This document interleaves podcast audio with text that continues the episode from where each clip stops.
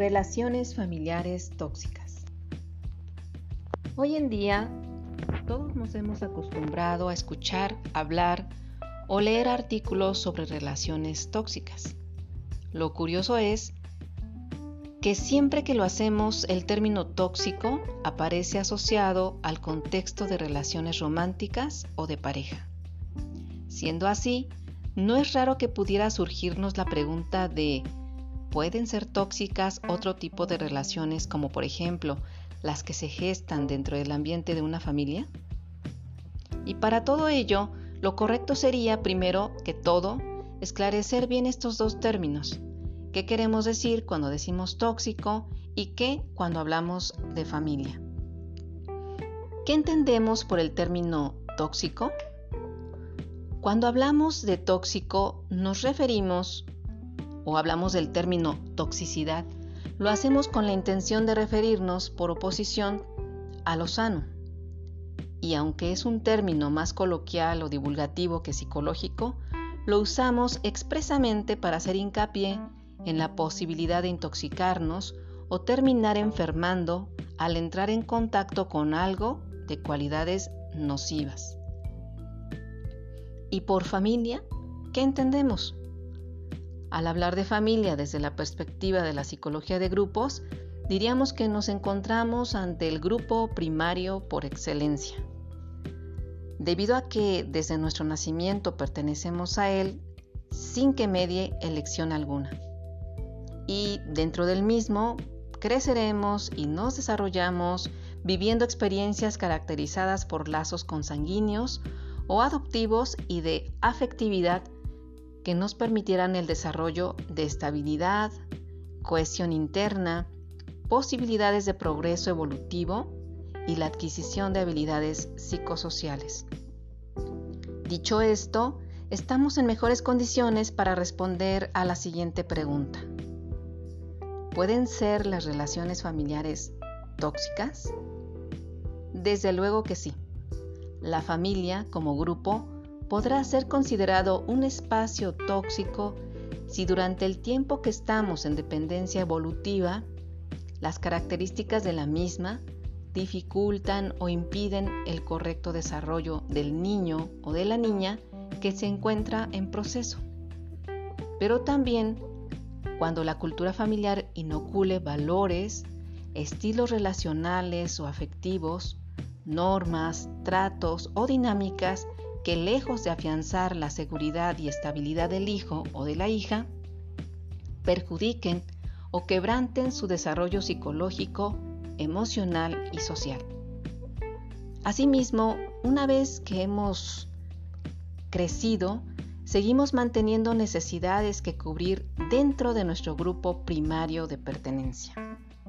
Tanto así que a menudo, y aunque ya nos hayamos convertido en adultos, en adultas, las relaciones familiares tóxicas pueden llevar a un individuo a seguir padeciendo problemas psicológicos y emocionales, al no ser capaz de elaborar y resolver conflictos que le paralizan frente al mundo o que le incapacitan para ser autosuficiente o autónomo. Muchas veces el individuo psicológicamente más sano, aunque por ende también el más dañado de una familia tóxica, es el que antes aparece en consulta, independientemente de que no sepa bien la razón de su padecimiento. En otras ocasiones lo que sucede es que son algunos miembros de la familia los que acuden a consulta, porque existe un familiar que para el resto del grupo encarna como el chivo expiatorio el rol de la persona tóxica, enferma o problemática. A menudo, lo que está sucediendo en realidad es que dicho sujeto, por ser el peor adaptado, esto es, el más sano, genera mayor conflicto dentro de un sistema familiar altamente tóxico, que es el que dicta y consensúa desde sus propios valores qué es lo correcto y qué no.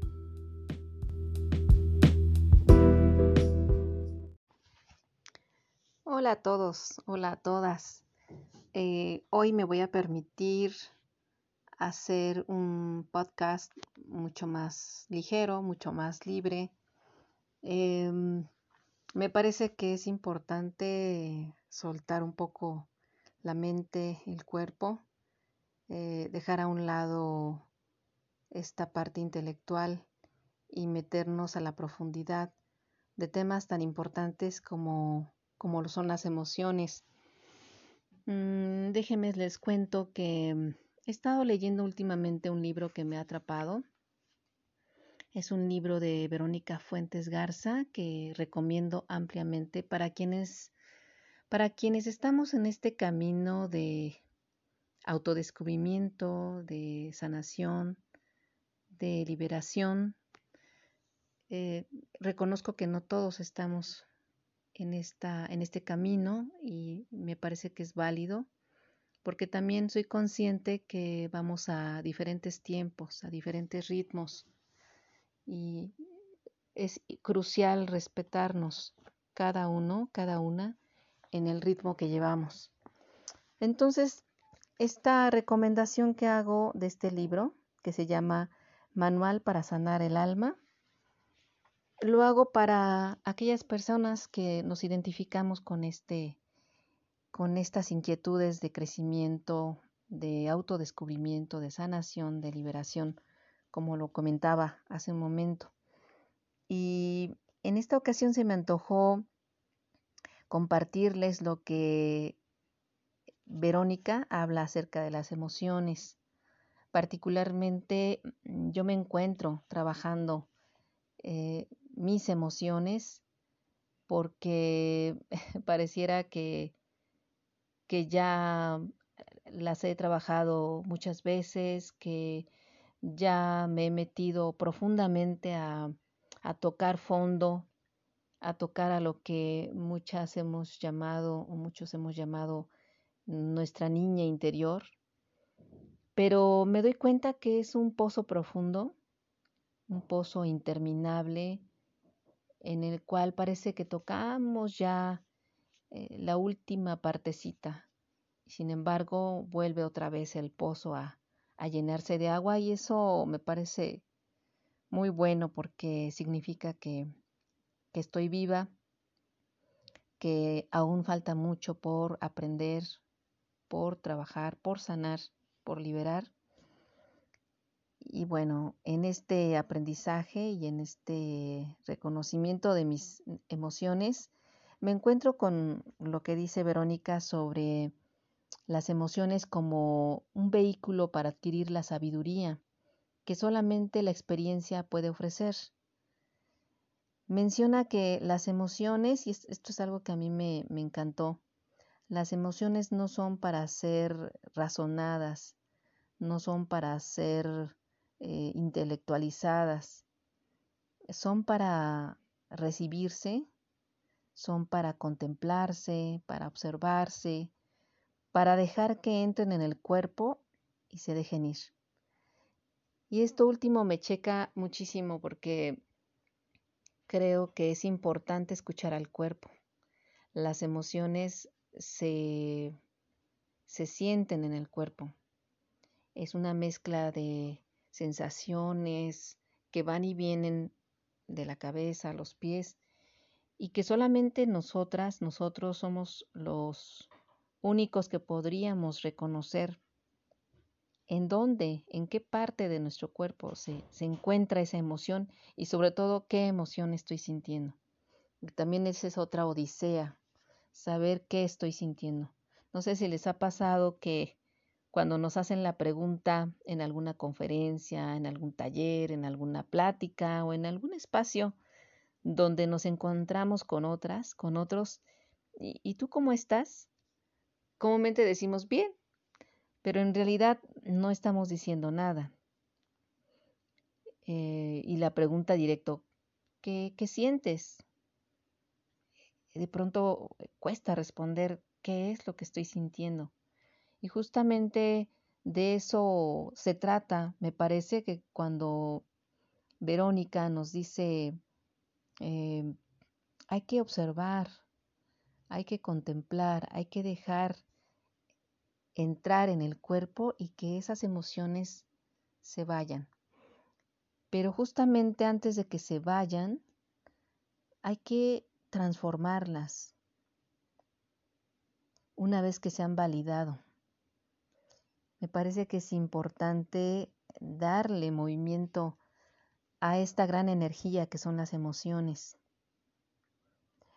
La energía, como ya lo sabemos, no se crea ni se destruye. Es por eso que las emociones requieren ser transformadas, transmutadas, para que podamos aprender a través de ellas. todos sabemos también y todas sabemos que nos enfermamos del cuerpo, de la mente y la energía porque dejamos de sentir o más bien aprendemos a bloquear las emociones. Esto enferma a largo plazo el alma y tan la enferma que me, me, me resuena otra parte del libro de Verónica que tanto recomiendo que es esta esto que dice en su página 38 y que literalmente voy a leer. Una vez que el corazón se endurece, te desconectas de tu fuente universal. Por eso es importante reconocer en todo momento lo que te sucede, estar al pendiente de ti misma, de ti mismo, mantenerte en el presente y hacerte cargo de ti es indispensable en el camino de sanación. Fortalecer el corazón no es para nada endurecerlo. Esa es la clave. Fortaleza no es lo mismo que frialdad o dureza. Estamos en un mundo en donde las personas estamos endureciéndonos, estamos dejando de asombrarnos de la crueldad y la violencia. Nuestro corazón está endureciéndose por todo ese dolor que no hemos trabajado, todo ese dolor que no se ha transformado aún. Y bueno, esto me parece bastante fuerte, bastante doloroso incluso. Y creo que valdría la pena hacer un, una autorrevisión ¿Cómo estamos en este, en este camino de, del reconocimiento de emociones? ¿Qué, ¿Qué tanto nos permitimos sentir el dolor? ¿Y qué tanto justamente lo hemos bloqueado? Nos hemos endurecido y hemos permitido que las cosas tan duras, tan difíciles, tan crudas, tan violentas, nos pasen por encima y ya no nos toquen. Menciona Verónica en su libro, hoy podemos interesarnos en fortalecernos a través de todo lo que hemos vivido y en tener un corazón grande y valiente, así como en arriesgarnos a confiar de nuevo, a amar de nuevo, a abrir nuestra alma a las personas de nuevo. No hay nada que pueda lastimarnos porque todo es una parte de, de uno mismo. Si generamos relaciones abusivas, violentas o disfuncionales, significa que hay una parte de mí también que cree que eso es amor, que lo aprendí en esta vida o en otras vidas o en experiencias ancestrales quizás. Lo importante es que nos demos cuenta de que todo tiene que ver conmigo. Y bueno, esto no significa que esto ya es como parte mía, mi, propia reflexión, no significa eh, tomar la parte de responsabilidad que le toca al otro hablando de relaciones abusivas, relaciones violentas, hay una parte mía y hay una parte del otro. Y es importante el reconocimiento de cada una de esas responsabilidades. Em, quizás yo he aprendido que así es el amor o que eso lo merezco He estado en una familia que me ha enseñado a permitirlo, a, no poner los límites sanos, a no ejercer mi autorrespeto, mi derecho. Y entonces ahí está esa dosis de autorresponsabilidad. Y bueno, estoy hablando de relaciones abusivas, pero podríamos hablar de otro tipo de relaciones que no necesariamente tienen que ver con la pareja, sino con los hijos, con los amigos, con las compañeras, compañeros de, de trabajo, de profesión. En fin, me quedo hasta aquí en esta reflexión que hoy quise compartirles y que cada vez que me meto a la lectura con este libro de Manual para Sanar el Alma, me va llevando a mayor conciencia, mayor profundidad de mí misma, en lo que estoy viviendo, en lo que está pasando, en lo que quiero, en lo que no quiero. Y bueno, pues espero que, que les guste y más que gustarles, que les cause un poco de revolote en su cabeza y que les genere alguna inquietud o interés. Gracias y hasta pronto. Bye.